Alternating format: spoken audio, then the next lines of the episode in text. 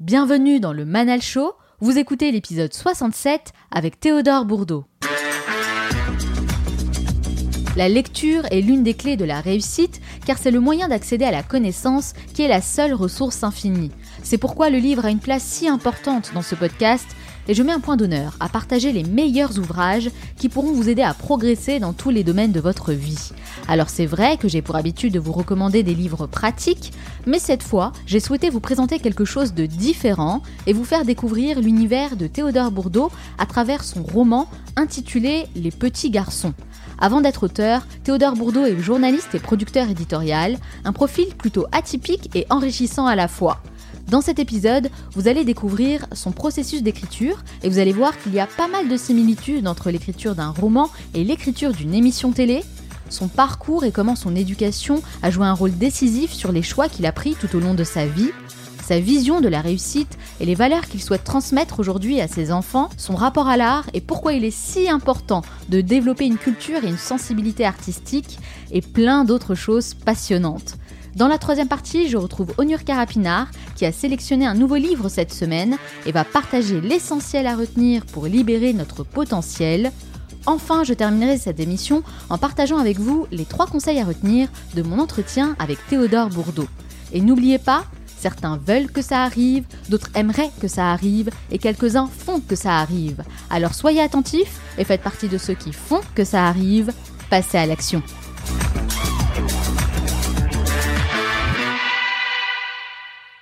Comme chaque semaine, j'ai sélectionné un message que vous m'avez laissé et que j'aimerais partager avec l'ensemble des auditeurs du Manal Show. Et cette fois, c'est Luigi qui nous dit J'habite en Guadeloupe, j'ai découvert le Manal Show il y a quelques jours et j'avais pour objectif de travailler non-stop durant 11 jours d'affilée. Je me réveille à 4 heures tous les matins et j'écoute le podcast dans ma voiture. Aujourd'hui, objectif atteint. Maintenant, je souhaite rester motivé pour travailler avec plaisir afin de construire ma nouvelle maison et réussir à trouver un créneau pour une activité sportive régulière. En somme, je souhaite vivre une vie que je choisis. Eh bien, je te le souhaite du fond du cœur, Logi, et je te remercie beaucoup pour ce super feedback. Ne lâche rien, Continue dans ta lancée et tu verras, tes efforts vont payer, j'en suis certaine. D'ailleurs, j'en profite pour saluer toutes les personnes qui m'écoutent de la Guadeloupe et des dom Si vous aussi vous souhaitez me laisser un message, eh bien rendez-vous maintenant sur Apple Podcast ou votre application de podcast préférée. Laissez-moi 5 étoiles avec un message et je vous sélectionnerai pour la revue de la semaine prochaine. Alors soyez créatifs. Que reste-t-il de notre âme d'enfant? C'est la question posée dans ce roman intitulé Les petits garçons qui nous transporte dans un univers poétique et mélancolique où l'on traverse les grandes étapes de la vie avec à la fois beaucoup d'espoir et de désillusion. Un roman qui nous pousse à réfléchir sur nos choix, sur nos décisions, sur tous les rêves et la candeur qu'on a laissés derrière nous et qui manquent parfois dans un monde complexe et en perpétuelle évolution. Écrire, c'est le fil rouge de sa carrière, un parcours très intéressant que nous allons découvrir ensemble, car avant d'être auteur, il est journaliste et producteur éditorial de l'émission Quotidien, animée par Yann Barthès. Habitué à travailler dans l'ombre, il a accepté de se mettre sur le devant de la scène, et c'est un grand plaisir pour moi de le recevoir dans ce nouvel épisode. Théodore Bourdeau, bonjour. Bonjour.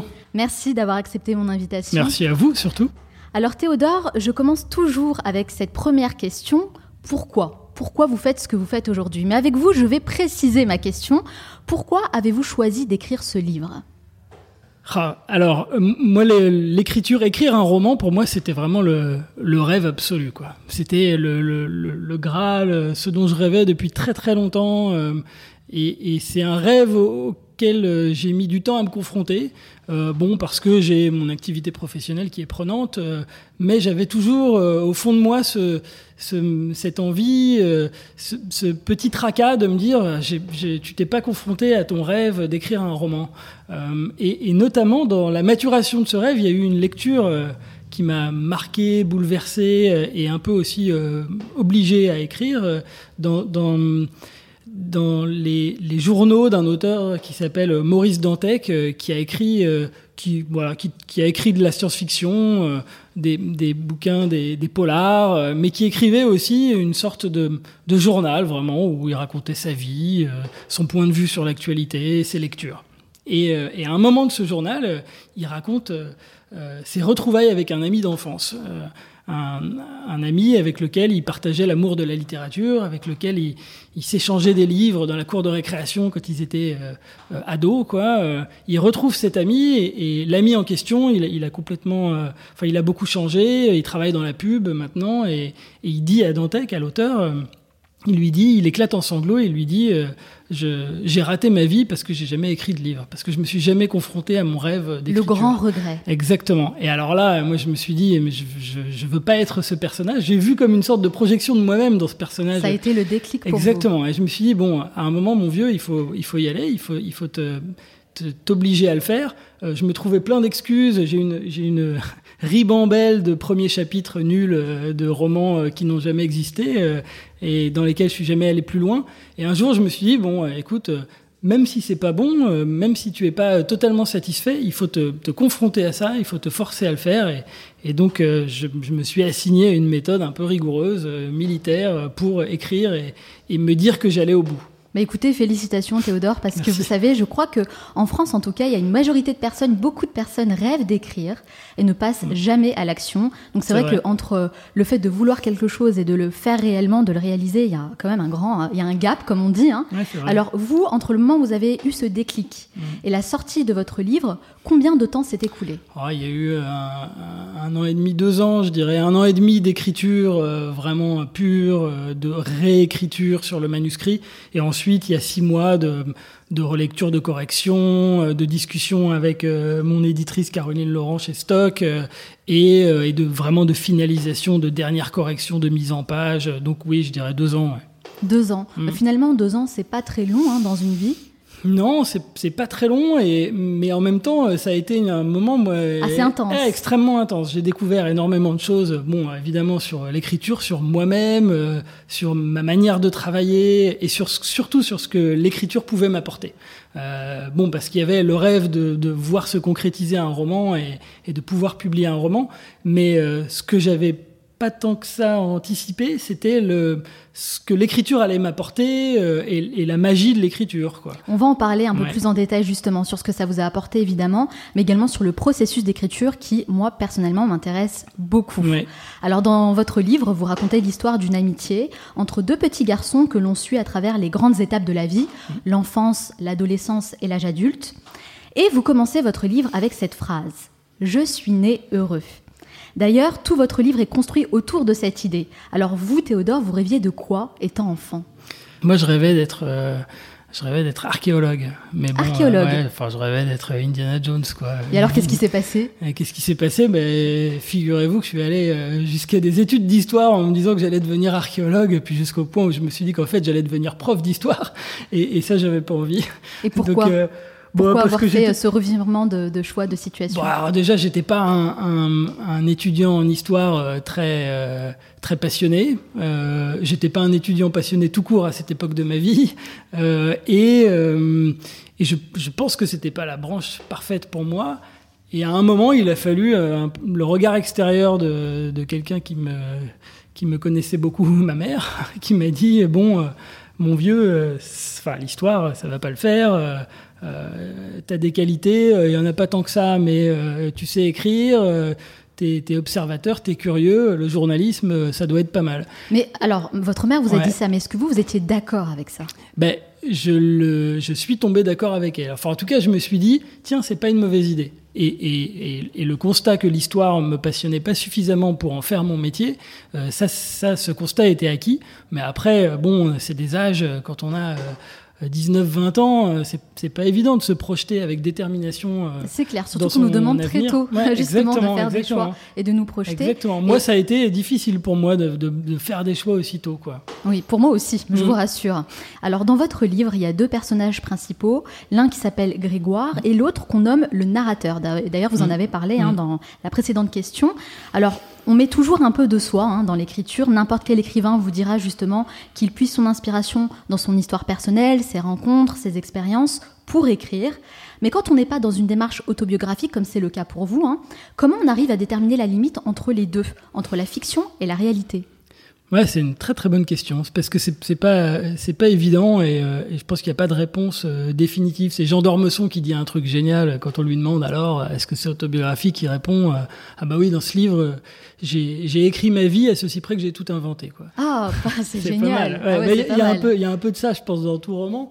Le moi j'ai découvert en écrivant euh, l- ma base pour démarrer, elle était autobiographique. euh, euh, et après, j'ai découvert là la magie de l'écriture et le fait que de, parfois de, de point de départ autobiographique, je, tout à coup, j'avais en écrivant, euh, en, confrontant mes idées euh, vraiment euh, à la technique d'écriture, je, découvrais des, choses qui se produisaient dans l'écriture, quoi, des, des, des épisodes dans mon histoire qui surgissaient comme ça, et j'avais pas le choix, il fallait que je les écrive, quoi, et, et qui pour le coup, ça m'ont éloigné de l'autobiographie, quoi. C'est là où je suis sorti de l'autobiographie et que j'ai basculé dans le roman.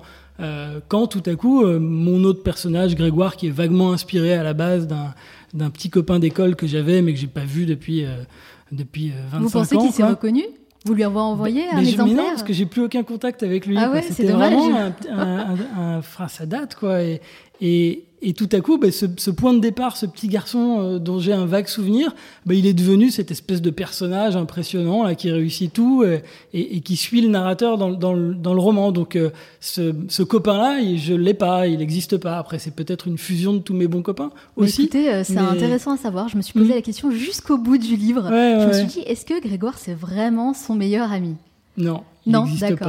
C'est un ami imaginaire en fait. C'est un ami imaginaire. ouais, ouais, Mais le peu. fait de nommer comme ça le narrateur, est-ce que ça permet justement d'avoir une distance et de pouvoir être un peu plus libre dans ses écrits?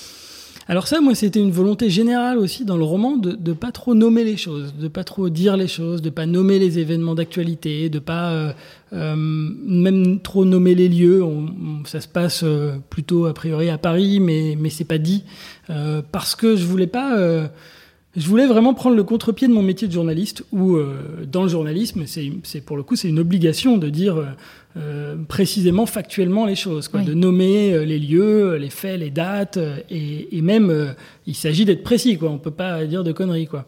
Et, et moi, pour euh, pour pour faire du roman, pour euh, faire de la littérature, pour faire littérature, pour euh, devenir écrivain, eh ben, j'avais besoin moi de sortir de cette injonction qui est donnée aux journalistes de tout écrire et de donner les faits rien que les faits pour euh, euh, mettre un peu de fantaisie dans l'écriture journalistique à laquelle je suis habitué et pour en faire une écriture romanesque. Il fallait que mon narrateur n'ait pas de nom, euh, il fallait qu'on sache pas où il habite euh, et il fallait qu'il traverse des événements euh, d'actualité qu'on reconnaît mais qui sont pas directement nommés pour que ça écrase pas le, le ressenti qu'on a chacun à un moment dans le livre. C'est pas un secret, mais mes personnages découvrent le, le, le 11 septembre. Oui. On, on le reconnaît assez facilement.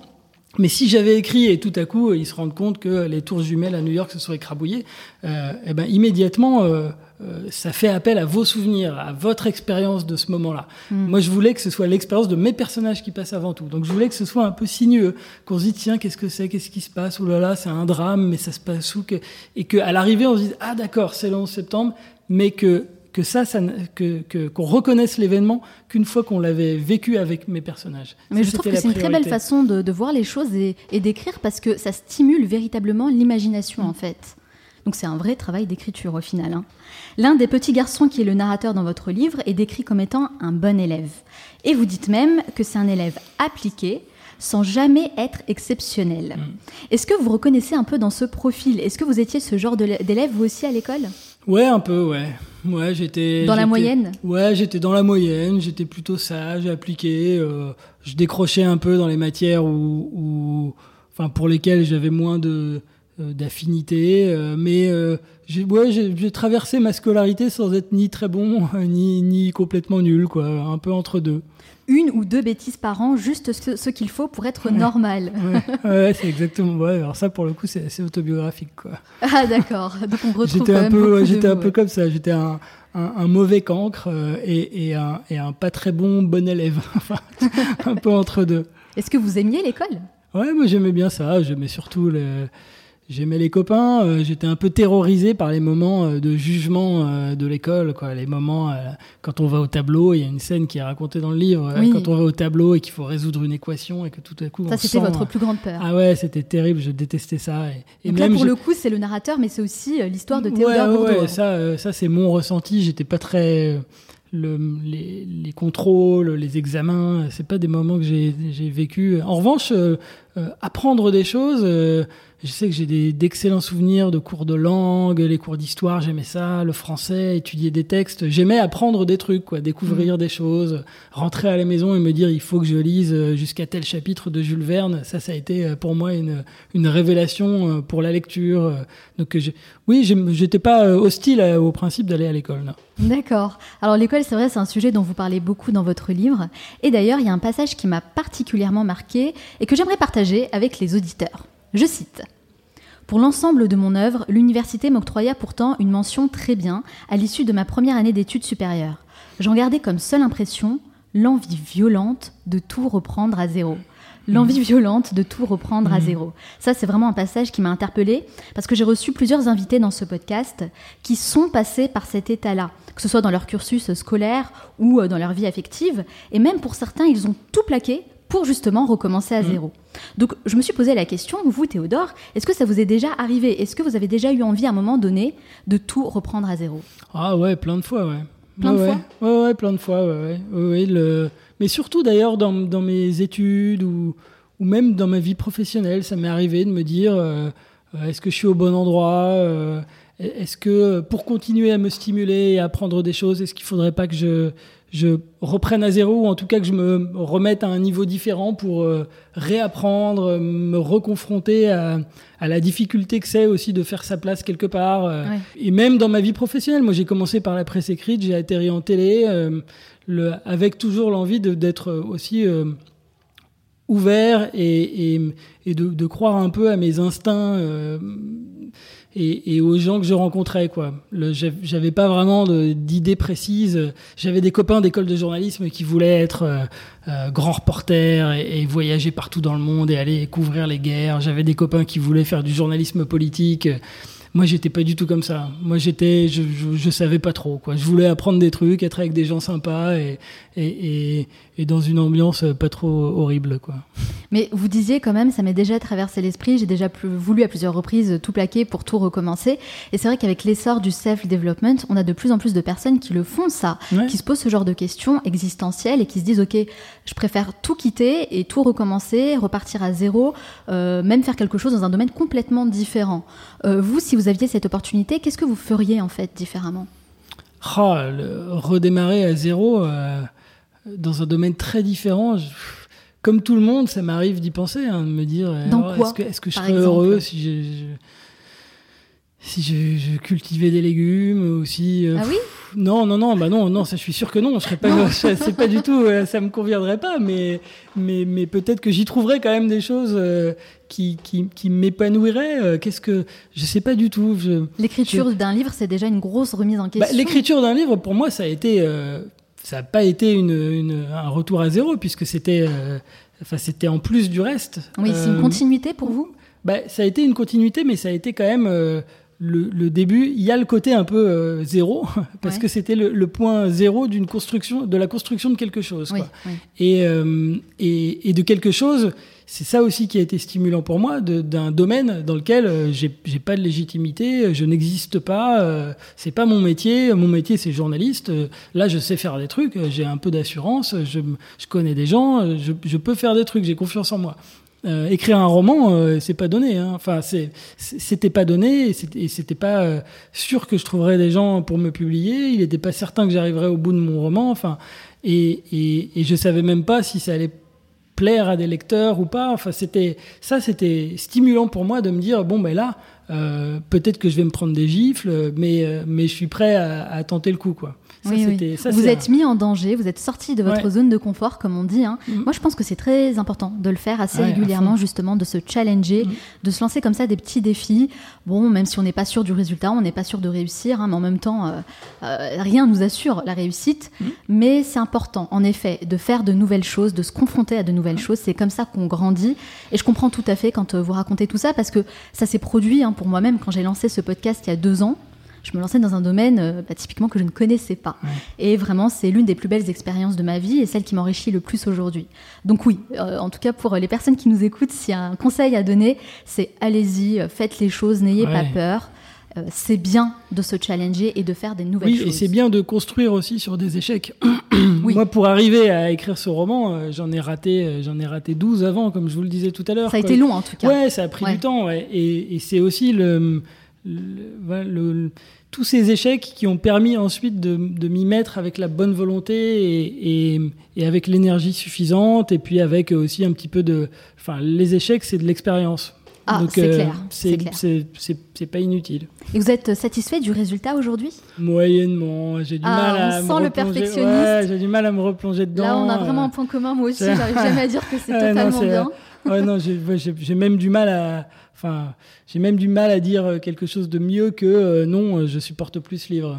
C'est vrai? Ouais, j'ai ouais, un, un, peu de, ouais, un peu de mal à me replonger dedans. Euh, je, je, retrouve des choses qui me plaisent, je sais pourquoi je les ai écrites, comme ça. Euh, là, j'essaye d'écrire autre chose, un autre livre, et très très différent. Et, et, et, là aussi, je suis pas encore satisfait. Enfin, je, je navigue dans une forme d'incertitude comme ça par rapport à, l'écriture, mais je pense que c'est ça aussi qui est stimulant. Même en écrivant le, le premier, j'étais, je passais mon temps à me dire est-ce que ça vaut le coup? Est-ce que c'est, est-ce qu'il faut pas tout foutre en l'air? Et c'est d'autant plus important pour des personnes comme nous qui sommes perfectionnistes et jamais mmh. satisfaites de se lancer, se lancer, ce genre de défi et de s'engager par exemple avec une maison d'édition parce qu'il y a mmh. des deadlines et du coup, ben, on est obligé d'aller au bout du projet. Ouais, ouais, c'est vrai, c'est vrai. Et, euh, et, quand on trouve les bonnes personnes, euh, moi, c'est ce qui ce qui s'est produit avec mon éditrice. Elle m'a aidé. J'avais une fin. La fin du roman était un peu différente de celle qui a été publiée. Et il y avait un chapitre où tout à coup j'avais voulu partir dans un sens. Enfin, ça, euh, c'était pas, c'était vraiment pas cohérent quoi pour le livre.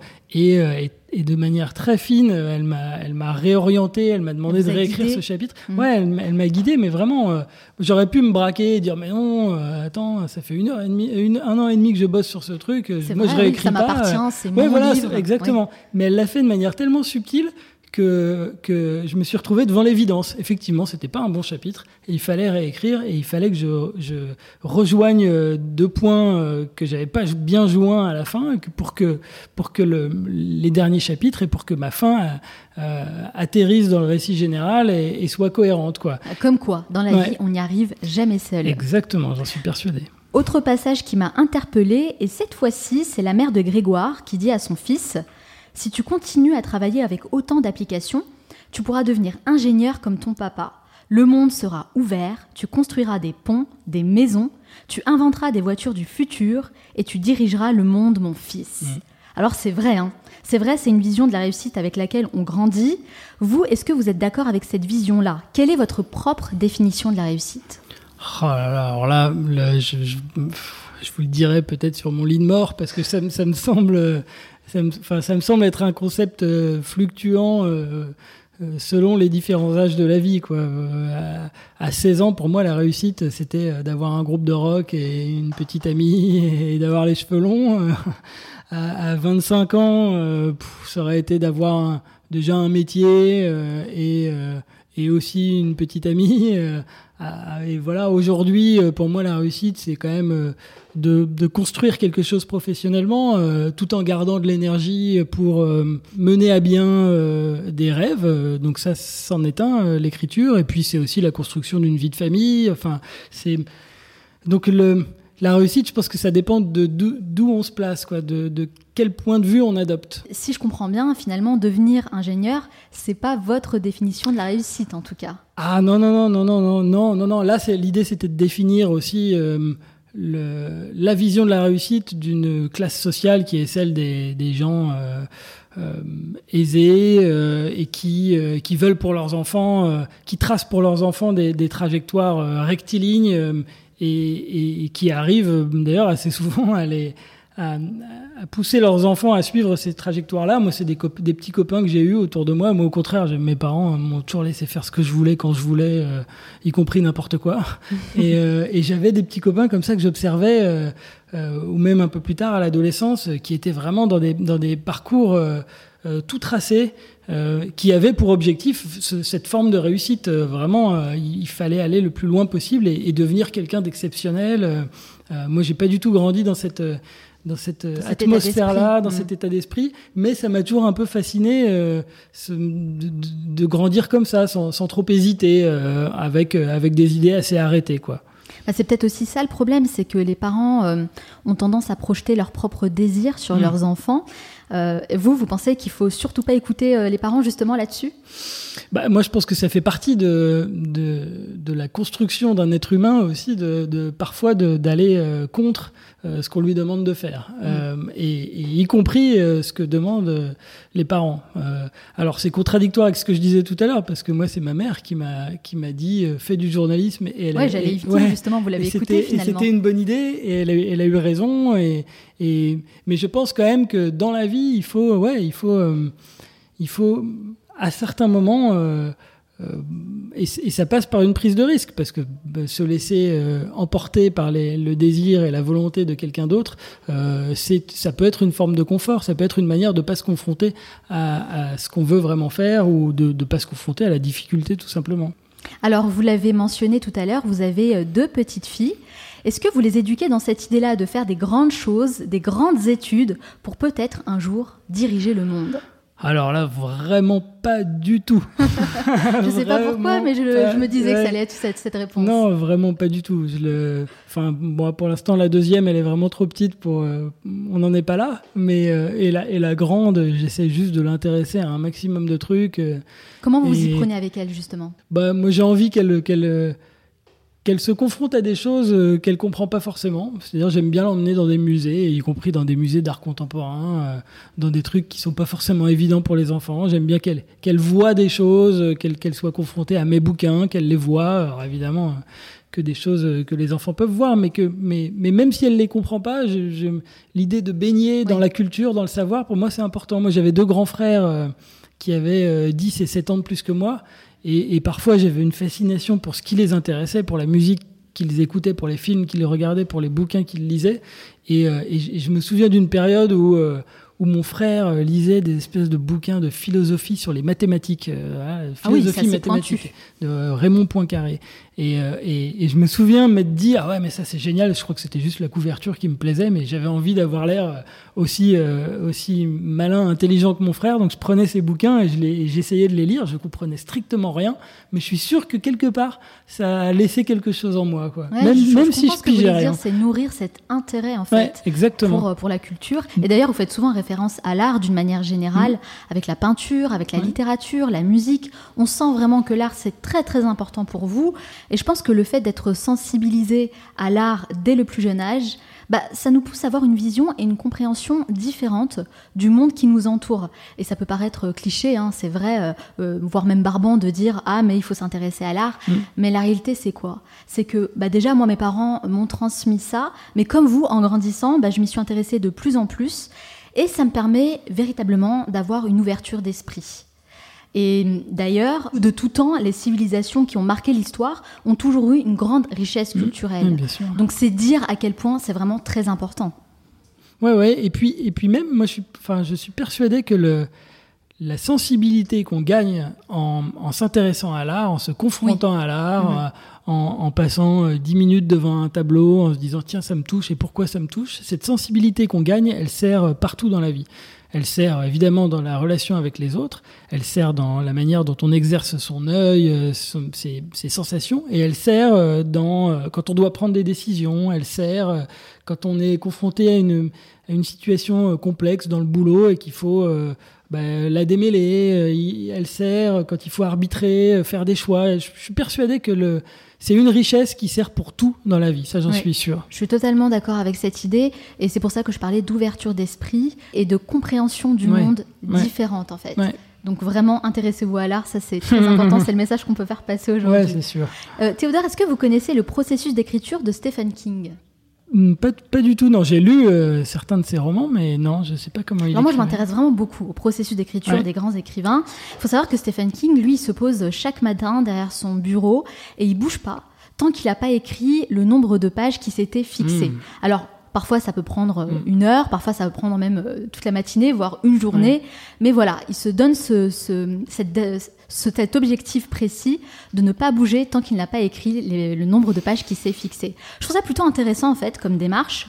Vous, quel a été votre processus d'écriture pour écrire votre livre? Alors, je suis pas du tout Stephen King, mais il y a quand même un, petit un petit point commun d'une certaine manière. Moi, alors moi, mon moment de la journée, c'était le, soir, voire la nuit, quoi. Bon, j'ai un métier qui m'occupe jusqu'à un peu tard le soir. Et, et vous et trouviez donc, encore euh, l'énergie d'écrire la nuit? Ouais, moi j'écrivais le, toujours le soir, euh, que en semaine, du lundi au vendredi. Euh, le, je rentrais chez moi, je, je dîne avec ma femme. euh, et, et, elle allait se coucher vers 23h et c'est le moment où je me mettais à écrire. Quoi. Et, ça m'emmenait parfois jusqu'à 2-3 heures du matin, euh, dans les bons soirs, quand j'étais inspiré. Ouais, je pouvais me laisser aller jusqu'à 2-3 heures du matin, mais l'idée, c'était vraiment, chaque soir, euh, sauf cas exceptionnel, dîner ou je sais pas quoi, ou maladie, euh, je, je, il fallait que je m'attelle à mon roman, il fallait que je relise quelque chose, que je, je que je, je, réécrive un passage, que, Vous que avez je, mis en que je prenne des, des, habitudes. Ouais, c'est ça. J'écrivais jamais le week-end parce que je voulais pas que ça prenne euh, de place sur ma vie de famille. Euh, Je voulais euh, le week-end, il est dédié à ma, à ma femme, à mes enfants euh, et à, et à, la vie de la maison, quoi.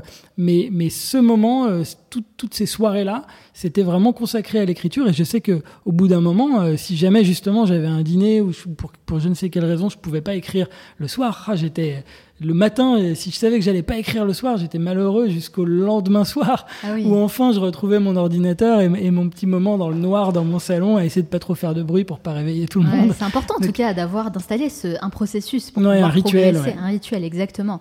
Et euh, l'inspiration, elle était toujours au rendez-vous? Non, pas du tout. Il y avait des, oh, il, y a, il y a eu, pff, je pense qu'il y a une majorité de de, de séances d'écriture qui n'ont presque rien donné. euh. Et comment ça se passe quand ça donne rien? Ben, on essaie de réécrire, on, on gratte quelques mots, euh, on, on, va se coucher euh, terriblement frustré euh, et on espère que le lendemain ça ira mieux. et, mais, mais à contrario, quand ça marche, euh, moi je dormais parfois euh, trois heures par nuit à peine, et euh, mais, mais j'allais me coucher avec, un, avec une excitation à me dire oh, mais c'est génial, vivement demain soir pour continuer. Parfois dans mon lit, j'arrivais pas à trouver le sommeil. Et, et j'avais encore des idées qui venaient, donc je prenais mon téléphone et je notais un peu quelques mots pour être sûr de ne pas les oublier ah, ça, le lendemain. C'est de toute façon le truc à faire. Ça, hein. Dès qu'on a une idée, il faut absolument ouais, l'écrire. Exactement. Ouais, ouais. ouais. Donc l'inspiration, elle est, elle est, elle, elle, allait, elle venait. Il n'y a, pas de règle. Moi, il y a quelque chose qui m'a particulièrement intéressé dans votre livre, c'est qu'il nous pousse vraiment à réfléchir sur les choix qu'on est amené à faire dans notre vie, parce que c'est vrai, hein, la vie est faite de choix, bons ou mauvais. Et d'ailleurs, il y a un passage qui m'a interpellée et qui va parler, je pense, à beaucoup de nos auditeurs. Je cite. Caroline reprenait ce flambeau et c'était un travail harassant. Vous pouvez le lire sur son visage. Ses voyages répétés aux quatre coins du monde creusaient des débuts de cernes autour de ses yeux. Le poids de ses responsabilités avait posé un calque de gravité sur son visage et sur son rire, qui était comme infecté par une forme de fatigue. Alors, fin de citation. Cet exemple symbolise mmh. parfaitement bien, hein, selon moi, ce que vivent de nombreuses personnes. Et euh, c'est aussi pour ça que j'ai choisi de réaliser ce podcast, pour montrer qu'il existe d'autres voies, des chemins alternatifs. Et moi, je pense qu'il ne faut pas faire euh, les choses par obligation, il ne faut pas subir sa vie, mais plutôt se donner les moyens de trouver un véritable épanouissement dans ce qu'on fait, même si je suis consciente hein, que c'est pas facile euh, et c'est pas évident pour tout le monde. Mais c'est d'autant plus important qu'il faut essayer d'avoir cette réflexion et cette démarche le plus tôt possible. Alors vous, Théodore, est-ce que vous êtes satisfait des choix que vous avez faits aujourd'hui? Euh, Oui, plutôt. Enfin, je, je me suis jamais, euh, je, me suis toujours même plutôt interdit d'ailleurs de, de, de réfléchir aux choix que j'ai faits. Moi, j'ai plutôt tendance à les assumer. C'est angoissant, c'est ça? Ouais, c'est angoissant. Et puis j'essaie de construire par rapport aux choix que j'ai faits plutôt. De les assumer. Euh, ouais, c'est ça. Moi, j'ai horreur de me dire et si j'avais fait ça, qu'est-ce qui se serait produit? Et si j'avais eu telle idée, peut-être que je serais devenu je ne sais quoi. Enfin, je tout ça pour moi, ça m'intéresse pas tellement. Le, vraiment, le, le, le c'est plutôt quels sont les prochains choix que je vais faire et pourquoi ça sera les bons. Euh, et, et, et, quand on assume ces choix et quand on les, je crois, hein, quand on les fait avec suffisamment de conviction et, et un minimum de passion, en général, euh, ça, ça produit pas des choses euh, trop mauvaises, quoi. Donc le, non, j'ai jamais vraiment réfléchi à, à, à qu'est-ce que j'aurais pu faire différemment ou, ou est-ce que j'aurais dû faire des choses Est-ce que vous différemment avez fait les bons choix? En tout cas, je trouve que c'est une excellente réponse. Assumer ses choix, tout simplement. Ouais, Parce qu'on l'a dit, la vie est faite de choix, bons ou mauvais. Et je pense que le plus important, c'est de faire des choix, de prendre des décisions. Oui, oui, oui, oui, oui, c'est vrai que oui, c'est vrai que en général, quand on est malheureux, c'est parce qu'on aussi parce qu'on est on est on est enfermé euh, dans quelque chose et on n'arrive pas à en sortir quoi. C'est vrai que c'est les moments de déprime, les moments difficiles, ils, ils, ils, ils- ils peuvent parfois se déverrouiller par des décisions. euh, Exactement. le- et moi, en tout cas, ça a toujours été le cas. Alors vous, Théodore, vous êtes auteur, mais avant d'être auteur, vous êtes journaliste et notamment producteur éditorial de l'émission Quotidien, animée par Yann Barthès. Et on constate clairement qu'il y a un fil conducteur comme ça tout au long de votre carrière, une certaine cohérence dans ce que vous faites, puisque tout tourne autour de l'écriture. Qu'est-ce qui est le plus difficile pour vous aujourd'hui? Est-ce que c'est fabriquer une émission de deux heures chaque jour, ou bien c'est se vous retrouver devant votre ordinateur à devoir terminer un roman? Aujourd'hui, moi, je dirais que écrire un roman, c'est ce qui est le plus difficile pour moi parce C'est vrai? parce que ouais, parce que euh, bah, euh, Parce que c'est nouveau? Oui, parce que c'est nouveau euh, et parce que pour moi c'est tellement sacré l'écriture que le- puis c'est solitaire aussi. Oui, Ça c'est un Là, n'y a point. pas euh, toute l'équipe derrière. Ouais, c'est un point fondamental. C'est-à-dire Mm. que dans le travail d'équipe, euh, moi, dans mon travail euh, sur l'émission quotidien, euh, il y a des jours comme tout le monde où je suis moins en forme que d'autres, mais euh, on est on est un collectif. Quoi. Les jours où je suis pas très en forme, je vois quelqu'un qui est particulièrement en forme et je me dis ah bah cool, je suis pas tout seul. euh, Et, et, Vous pouvez et- reposer sur lui, Ouais, il y a une certaine énergie. Ouais, exactement. Il y a Oui. une énergie collective Mm. euh, quand on sait ce qu'on doit faire et qu'elle est canalisée, euh, qu'elle est organisée. euh, cette énergie collective, elle est, elle est plus forte que tout. Euh, la difficulté quand on est seul et qu'on essaye d'écrire un roman, euh, c'est que parfois on est pollué par d'autres choses. euh, parfois on, on a une idée mais on n'arrive pas à la mettre en forme. euh, donc ça, pour moi, c'est plus difficile. Et là, ouais. le cerveau collectif manque cruellement. Exactement. Donc on envoie un message à son éditrice, c'est ça? Ah, ben oui, alors ben ouais, sauf que parfois les, les, édi- les bons éditeurs, ils savent qu'ils peuvent pas aider un auteur euh, tant qu'il a pas bien démarré quoi. Moi, Ouais, je suis un peu euh, dans cette phase-là de mon prochain livre et et, et donc c'est à moi de trouver les solutions. Je sais que ça, ça passera que par moi. Et dans lequel vous prenez le plus de plaisir?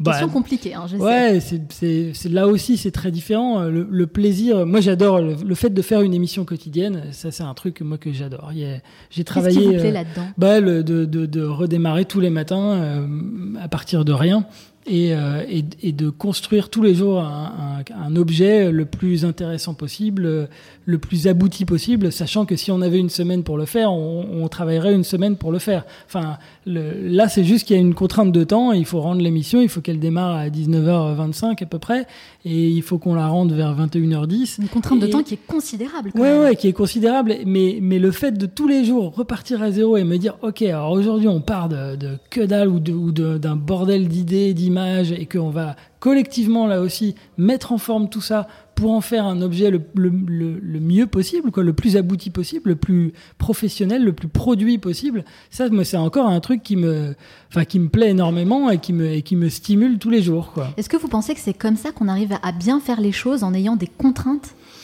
Euh, J'y ai pas spécialement réfléchi, mais, mais comme ça, ma- d'instinct, oui, je dirais oui. Ouais. Je dirais que les, les contraintes, euh, elles, obligent à se fixer des limites, déjà. Euh, c'est d'ailleurs ce qui est difficile dans l'écriture d'un roman, c'est que euh, le point de- au point de départ, quand on commence à écrire, on n'a pas tellement de contraintes. On on n'a pas de, moi, j'ai pas de commande. On m'a pas demandé de terminer euh, mon prochain livre pour telle date. euh, euh, donc Oui, le- c'est un projet personnel, Ouais, vous faites vraiment par le passion. domaine des possibles, il est immense, quoi. Mm, c'est Que- vrai. Je peux écrire euh, 2000 pages Et si on est j'en ai d'accord envie. que si on se peux- met pas de contraintes, bah finalement, euh, on l'édite jamais ce livre. Exactement, on n'en fait rien. Et moi, c'est vrai que le jour où je me suis dit, euh, pour le roman, le jour où je me suis dit, bon, ben, mon vieux, maintenant, tu vas jusqu'au bout et tu écris et tu termines un roman, tu termines une histoire, ça a été la- une forme de première contrainte qui m'a obligé à finir, quoi, qui m'a obligé et qui, qui a, qui a permis de mettre le, le moteur en route, quoi. Moi, je pense que justement votre métier de producteur éditorial euh, vous donne des euh, habitudes, une façon de travailler, une façon de penser qui vous a sûrement beaucoup aidé pour la réalisation de ce livre. Ouais, oui, oui, sur- ouais, sûrement. En tout cas, j'ai appliqué des, des méthodes, des Une certaine techniques. rigueur, en fait. Oui, oui, oui, Oui. oui, oui. Oui, oui. Bon, même si heureusement, on n'a pas besoin de faire ça dans la vie pour écrire des, des, des bons livres. Oui, bien sûr, évidemment. Mais je pense qu'on a tous besoin de certains outils, Ouais, de, certaines choses qu'on peut mettre en place. Ouais, Et c'est bien de s'inspirer bah, finalement de ce qu'on sait faire depuis des années euh, pour pouvoir le mettre euh, à profit de manière positive. C'est ça qui fait aussi que- qu'un projet, moi, perso, euh, comme l'écriture, reste quand même un, un élément cohérent de ma construction générale personnelle. Exactement. c'est- pas, c'est pas un truc comme ça euh, que, qui vient de nulle part. Ça Ouais, c'est ce va c'est harmonisé le avec fil le reste. rouge, Ouais. exactement. Enfin, ouais. j'essaye. Moi, ce qui m'intéresse beaucoup, c'est le processus de création. hein. Je pense que vous l'avez compris. Mm. Et d'ailleurs, vous avez expliqué comment vous avez écrit votre livre.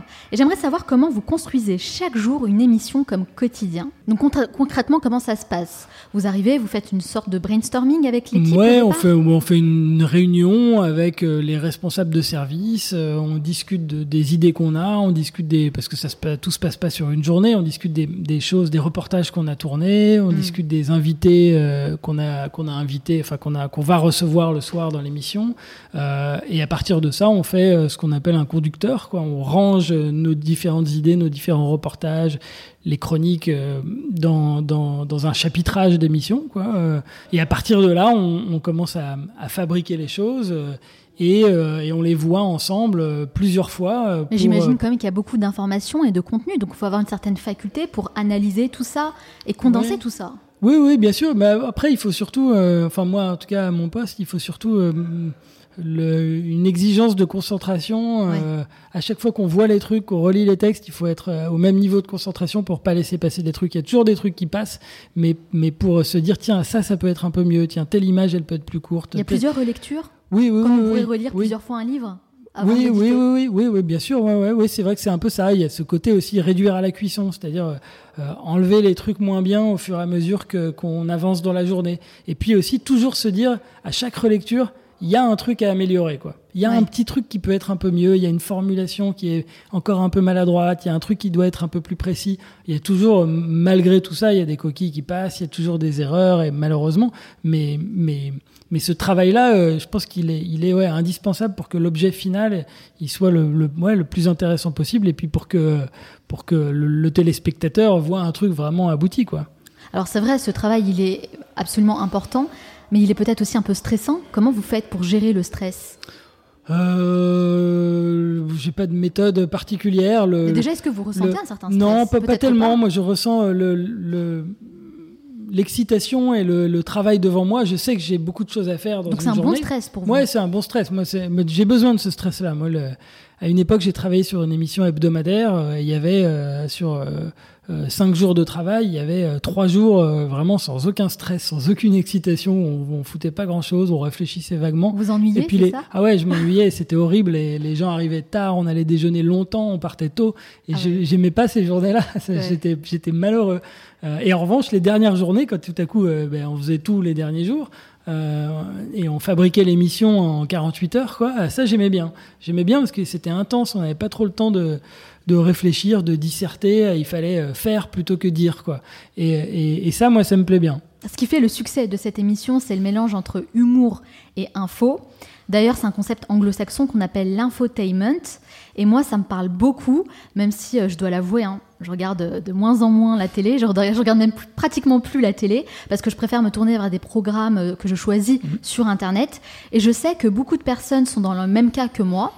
Donc, vous, Théodore, est-ce que vous pensez que vous aurez toujours du travail dans 10 ans?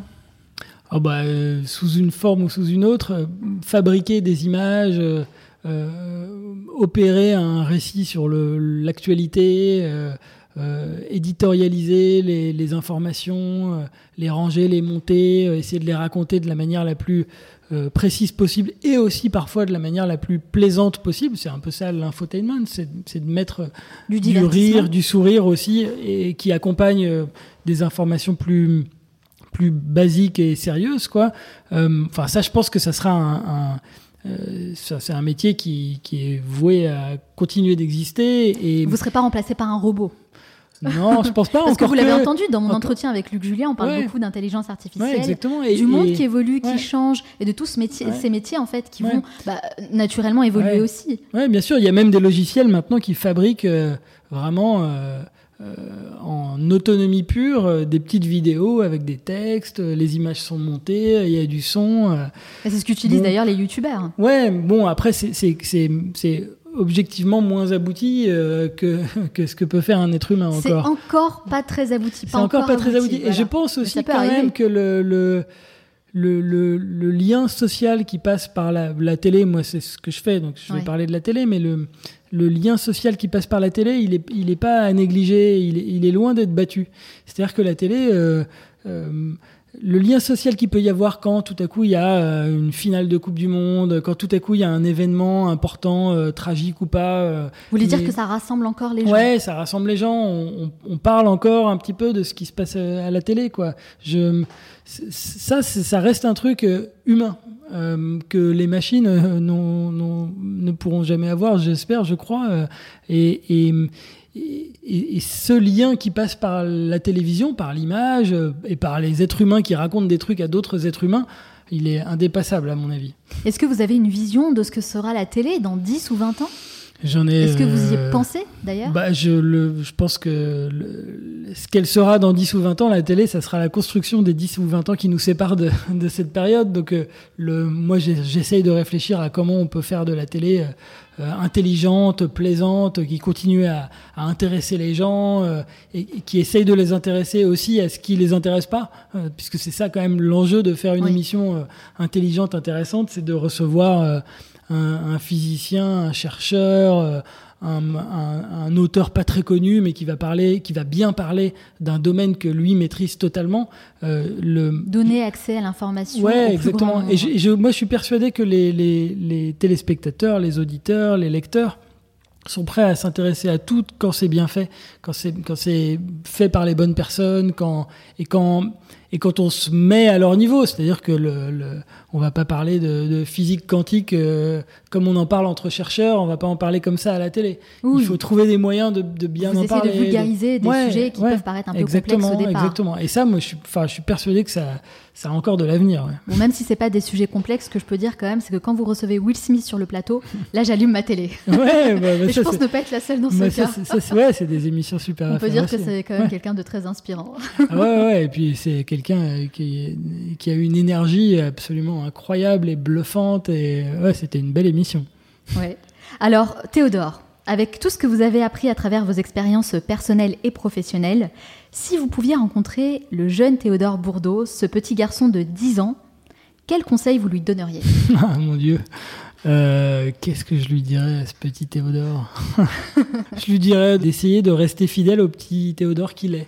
C'est ça, authentique et fidèle. C'est ça l'histoire du livre un petit peu. C'est que de ne pas perdre son âme d'enfant. Exactement, c'est ça. Mm. Alors, je l'ai dit au début de notre entretien, vous commencez et vous terminez aussi votre livre avec cette même phrase Je suis né heureux. Est-ce que vous, vous, sentez heureux, épanoui et accompli dans ce que vous faites aujourd'hui? Par intermittence, enfin, ça, dépend des moments. Euh, le, je, le, je suis heureux quand j'ai je, la possibilité de faire des choses. Je suis heureux quand euh, euh, j'emmène ma fille au musée, quand euh, je vois un bon film avec ma femme, je suis heureux quand, euh, quand j'arrive à écrire et que j'ai la possibilité d'écrire. Je suis malheureux quand les contraintes m'empêchent de faire tout ça. Quand euh, je suis heureux, je suis malheureux quand quand quand j'ai trop de factures à payer, quand ah, non mais quand, quand, quand la lourdeur du monde m'empêche de faire les choses qui me rendent vraiment heureux quoi. et, et, quand quand mon scooter est en panne, quand quand quand toutes ces conneries de vie quotidienne me me pourrissent la vie. Oui, là je suis moins heureux, mais globalement ça va. Ce qui est important, c'est que dans la balance, il y a plus de moments heureux que de moments malheureux. finalement, c'est ça? Oui, oui, oui, oui. Et puis de, de, de perspective, de se dire que moi, un truc qui me rend heureux, c'est d'avoir des, des, livres à lire jusqu'à la fin de ma vie. Mm, c'est clair. oui, et d'avoir des livres à écrire jusqu'à la fin de ma vie. Ça, ça me rend heureux. Je sais que je sais que c'est une garantie totale de bonheur pour moi. C'est de me dire, j'aurai toujours des trucs passionnants à lire euh, jusqu'à la fin de ma vie. Ça, c'est ça, c'est sûr. Merci beaucoup Théodore Bourdeau d'avoir répondu à toutes mes questions.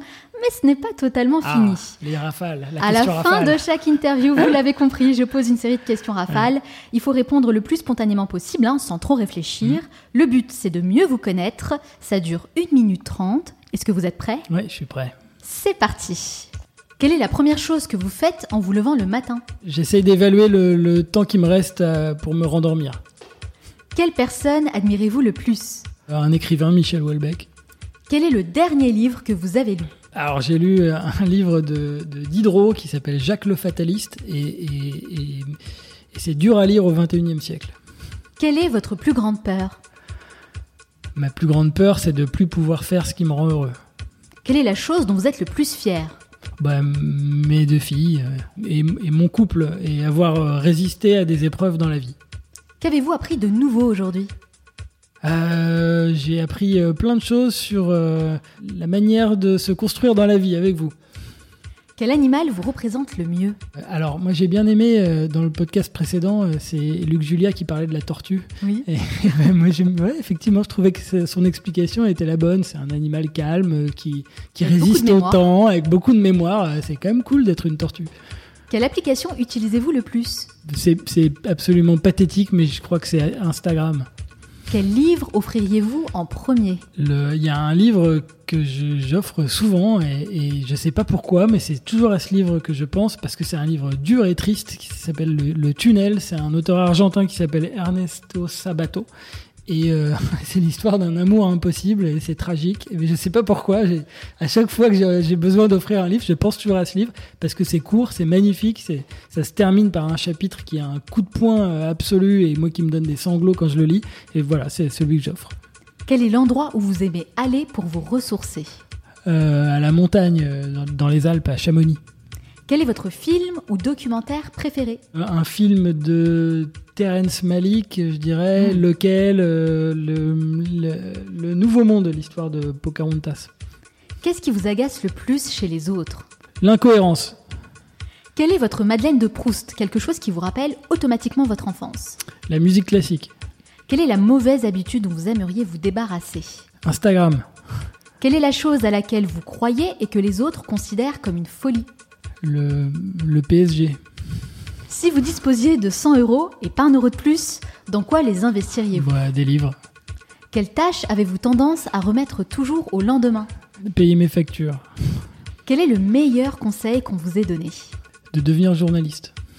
Quel est votre plus grand regret? De pas avoir écrit plus tôt. Si vous pouviez inviter la personne que vous voulez à votre table, disons pour un déjeuner, n'importe qui, sans limite, qui choisiriez-vous? J'inviterai euh, Primo Levi.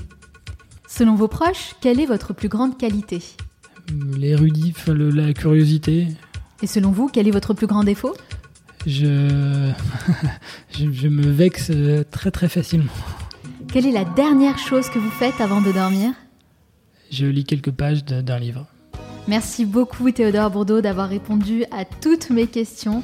J'aimerais revenir sur un point puisque Oui. lors de notre entretien, vous avez évoqué le fait que vous êtes déjà dans l'écriture d'un second livre. Alors est-ce que ce sera un nouveau roman? Oui, ça sera un roman, bien sûr. Un, ça sera un roman très différent et, et plus dur que celui dont on a parlé, Les Petits Garçons, qui est un roman très lié à l'enfance. Là, c'est un. Si Les Petits Garçons sont. si c'est mon roman euh, qui parle d'enfance, le prochain parlera de l'âge adulte et dans un rapport plus dur. Alors vous êtes parti pour euh, écrire assez régulièrement à ce Ah bah, rythme. je veux, ouais, bien sûr. J'espère. Tant, que je pourrais, je continuerai. ouais. Merci infiniment Théodore Bourdeau. Merci Alors si on veut en savoir davantage sur vous et sur ce que vous faites, où peut-on vous retrouver? Mon travail euh, collectif et tous les soirs à 19h25 euh, euh, sur TMC sur la 10, euh, Exactement. incarné par Yann Barthès et sa brillante équipe. Et dans mon livre, Les Petits Garçons, édition Stock. Et, et puis bah, c'est déjà pas mal. C'est déjà pas mal. Moi, je vais partager toutes les références, bien sûr, sur le site lemanalchopin.com. Mais j'ai cru comprendre aussi qu'on pouvait quand même vous trouver euh, sur Instagram, c'est ça? Ah ouais, ouais. Vous êtes très connecté Sur Instagram, il y a mes dernières, mes dernières lectures et avec quelques commentaires en général. J'aime bien On peut faire vous ça. écrire directement, vous répondez aux Ouais, commentaires? alors ça, oui, bien sûr. Cool, très bien. Théodore Bourdeau sur Instagram alors. Exactement. Merci encore Théodore Bourdeau. Je vous Merci souhaite beaucoup vous. de succès dans tous vos futurs projets. Merci beaucoup. Quel plaisir de te retrouver au Nur Carapinard pour cette nouvelle chronique. Et tu m'as dit avant de commencer que tu allais tout donner aujourd'hui. Exactement. Bah, écoute Manal, pour cette semaine, je vais présenter trois leçons euh, que j'ai retenues d'un livre que j'aime beaucoup, vraiment particulièrement, qui s'appelle Les 40 lois du pouvoir de Robert Greene, qui est un auteur de best-seller. L'intention du livre est de nous montrer comment de grandes figures historiques ont employé des stratagèmes pour atteindre les sommets du pouvoir et comment nous pouvons nous défendre du pouvoir des autres et aussi comment nous pouvons utiliser et conserver notre pouvoir. Excellent, excellent livre. J'apprécie beaucoup en tout cas le travail de Robert Greene. Donc on t'écoute avec attention. Mais écoute, Manal, la première leçon est de ne jamais surpasser le maître. C'est-à-dire qu'il faut toujours faire en sorte que vos supérieurs soient plus intelligents que vous. Voici un moyen sûr de ne pas être promu. Ben, lorsque votre patron rencontre un problème et qu'il ne peut pas résoudre sur son ordinateur, ben, allez le voir, réglez son problème et dites-lui Bon, bah, tu vois, c'était pas, pas aussi difficile, hein, c'est comme ça qu'on fait. Eh bien, la seule chose que les gens en position de pouvoir ne veulent pas, c'est avoir l'air impuissant. Mais lorsque vous faites l'étalage de vos talents devant, devant eux, c'est exactement ce qui est arrivé. Un exemple historique. Le ministre français des Finances du roi Louis XIV, Nicolas Fouquet, eh bien lui, il a payé cette leçon avec la prison à vie. Et pourquoi? Parce qu'il a organisé une grande fête excessive dans son château à Volvicomte en faveur du roi, donc Louis XIV, qui a été piqué par son ego et qui a accusé Fouquet d'avoir détourné l'argent de l'État, alors qu'en fait, si, il est au courant. Et il l'a jeté en prison. Et puis après, ce qu'il a fait, c'est qu'il a totalement créé Versailles, quoi, pour se venger un peu de, cette humiliation. Alors qu'en fait, ça partait d'une bonne intention, c'est ça Oui, plus ou moins. Mais plutôt une fête pour célébrer le roi. C'est ça, mais Louis XIV a été piqué dans son ego parce qu'il y avait un peu tous les plus grands écrivains qui étaient présents. Mhm. Et Fouquet était vraiment au centre de l'attention. Et ça, il n'y a rien de pire que justement de faire de l'ombre à un, monarque impuissant. Donc au lieu de montrer à quel point vous êtes doué, Green nous dit faites plutôt en sorte que votre patron ait l'air d'être la personne la plus intelligente dans la pièce, même si vous savez qu'elle ne l'est pas forcément. Et donc donnez du crédit et vous aurez la responsabilité en retour. Donnez l'impression que la personne en face est plus intelligente que soi. Hmm. Vraiment, quand j'ai lu ça, j'ai trouvé ça vraiment drôle. C'est une stratégie qui peut payer, en effet, hein, à condition évidemment d'être focus sur son objectif et surtout de mettre son ego de côté. Mm. Même si Onur, euh, je t'avoue que moi personnellement, je pense que ça dépend en fait de la situation et parfois il est bon de remettre les gens à leur place avec diplomatie bien sûr. Toujours diplomatie et empathie. La deuxième leçon est de faire exprès la deuxième leçon est de faire exprès des erreurs pour embrouiller la concurrence. Comme je viens de faire à l'instant, là, j'ai fait une petite faute au début, mais c'est pas grave, on la garde, ça fait rire les gens, ça fait rire Manal, c'est parfait. Parfois, la concurrence semble toujours avoir une longueur d'avance sur vous, et c'est probablement parce qu'ils ont investi du temps et de l'énergie à faire des recherches sur vous et à découvrir vos comportements. Eh bien, lorsque cela se produit, la meilleure chose à faire, nous dit Green, est d'agir de façon imprévisible. Faites le contraire de ce que vous pensez que les gens attendent, faites exprès de faire une erreur ou disparaissez pendant un certain temps. Un comportement erroné jette les gens hors de leur jeu d'analyse. Et pendant qu'ils sont trop occupés à essayer de comprendre votre nouveau modèle et à expliquer votre comportement, vous avez la possibilité de riposter. Et pour illustrer encore plus cet exemple historique, prenons Bobby Fischer qui a utilisé cette stratégie exacte pour tromper Boris Spassky dans leur match pour le titre de champion du monde 1972 aux échecs. Il ah a fait, eh oui, Fischer a fait une erreur de débutant lors de son premier match. Il ne s'est même pas présenté pour le deuxième et il a même perdu par forfait. Et il est revenu quelques minutes avant le début du troisième match. Et puis il a commencé à faire des demandes un peu excentriques, un peu folles, comme déplacer des caméras, changer de salle et échanger les chaises et puis finalement il a joué des ouvertures complètement atypiques à son style d'échec habituel et il a finalement battu Spassky pour devenir champion du monde. Bravo Bobby. bravo Bobby, c'est clair. en tout cas, je remarque que Robert Greene est un fin stratège. Moi, je suis d'accord, il hein, ne faut pas abattre toutes ses cartes, hein, comme on dit. Mm. C'est la raison pour laquelle je ne parle jamais personnellement de tous mes projets en amont. J'aime bien avoir, tu sais, l'effet de surprise. Mm-hmm. Mais écoute, la troisième leçon, c'est de séduire les autres à faire volontairement ce que vous voulez qu'ils fassent au lieu de les forcer. Même lorsque vous êtes déjà en position de pouvoir, eh bien les gens ne font pas toujours ce que vous voulez qu'ils fassent. Et quand c'est le cas, il ne faut jamais essayer de forcer les gens à obéir.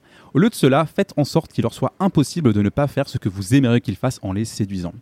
Zhuge Liang, stratège militaire en chef de la Chine antique, l'utilisa pour briser son ennemi, le roi Mengo plutôt que de détruire toute son armée quand ils, ont, quand ils ont attaqué la Chine, eh bien, Zhuge Liang les a tous capturés et puis il a bien traité les soldats ennemis avec du bon vin et de la bonne nourriture. Ah oui, d'accord. Et eh oui, et ces soldats en fait ont vu cette générosité et après que Zhuge Liang fut sûr qu'il les avait déconcertés, eh bien, il les a relâchés, mais il a gardé souvent le roi Menguo en otage.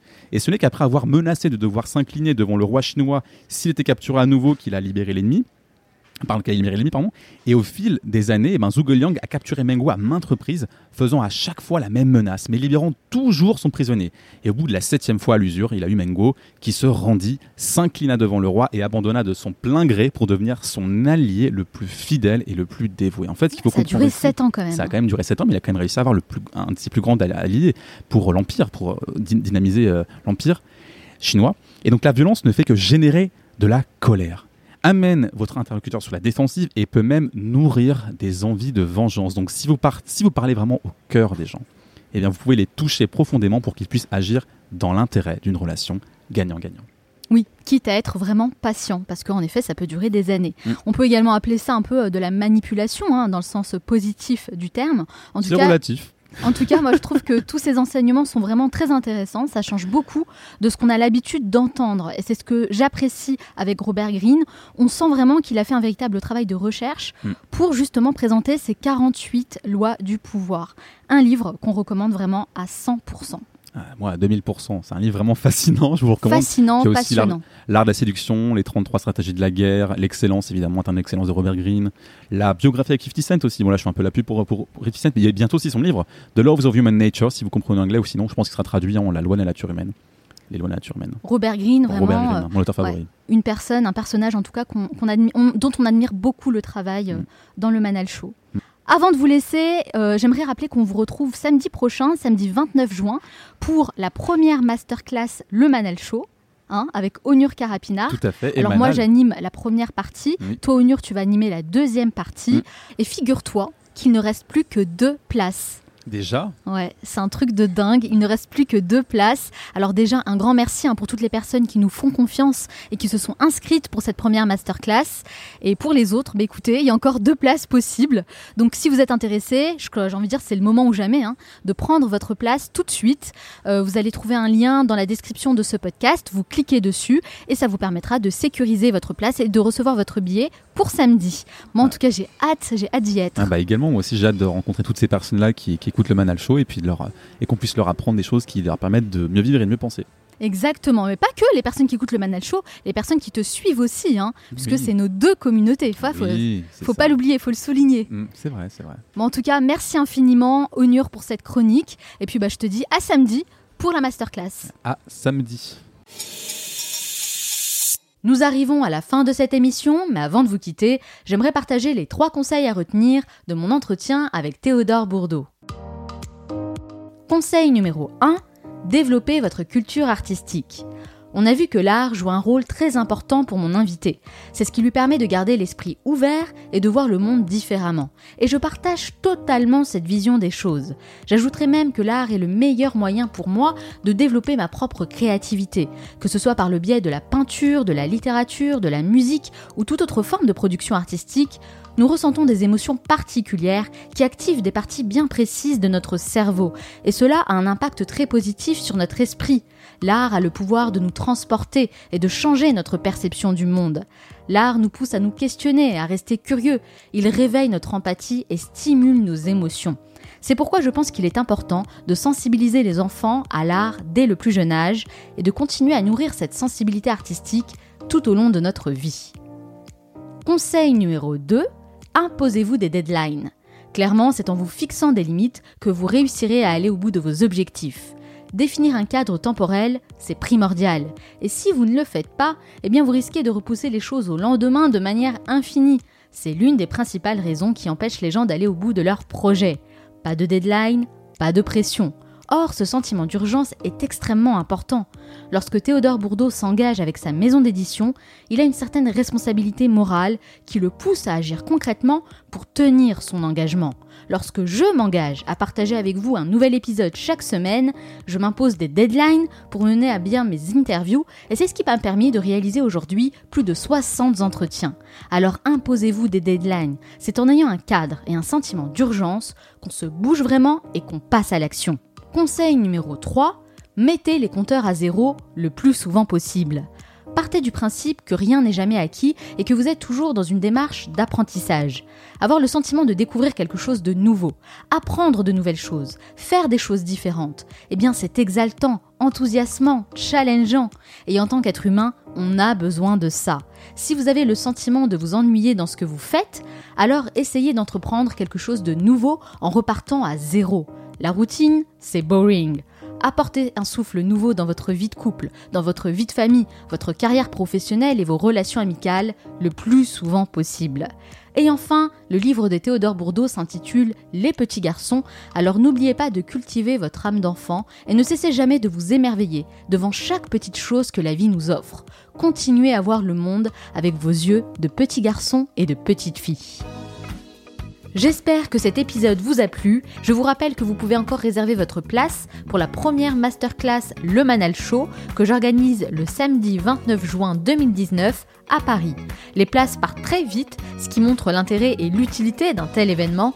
Moi, je reste persuadée qu'on avance beaucoup mieux et bien plus vite à plusieurs qu'en étant seul. Alors rendez-vous maintenant sur le manalshow.com et cliquez sur Je réserve ma place. J'ai vraiment hâte de vous rencontrer. En attendant, on se retrouve lundi prochain pour un nouvel épisode. Ciao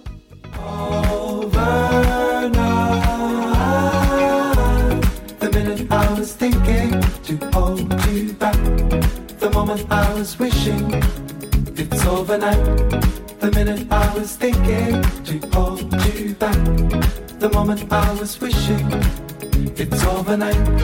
The minute I was thinking to hold you back. The moment I was wishing it's overnight. The minute I was thinking to hold you back. The moment I was wishing it's overnight. Slow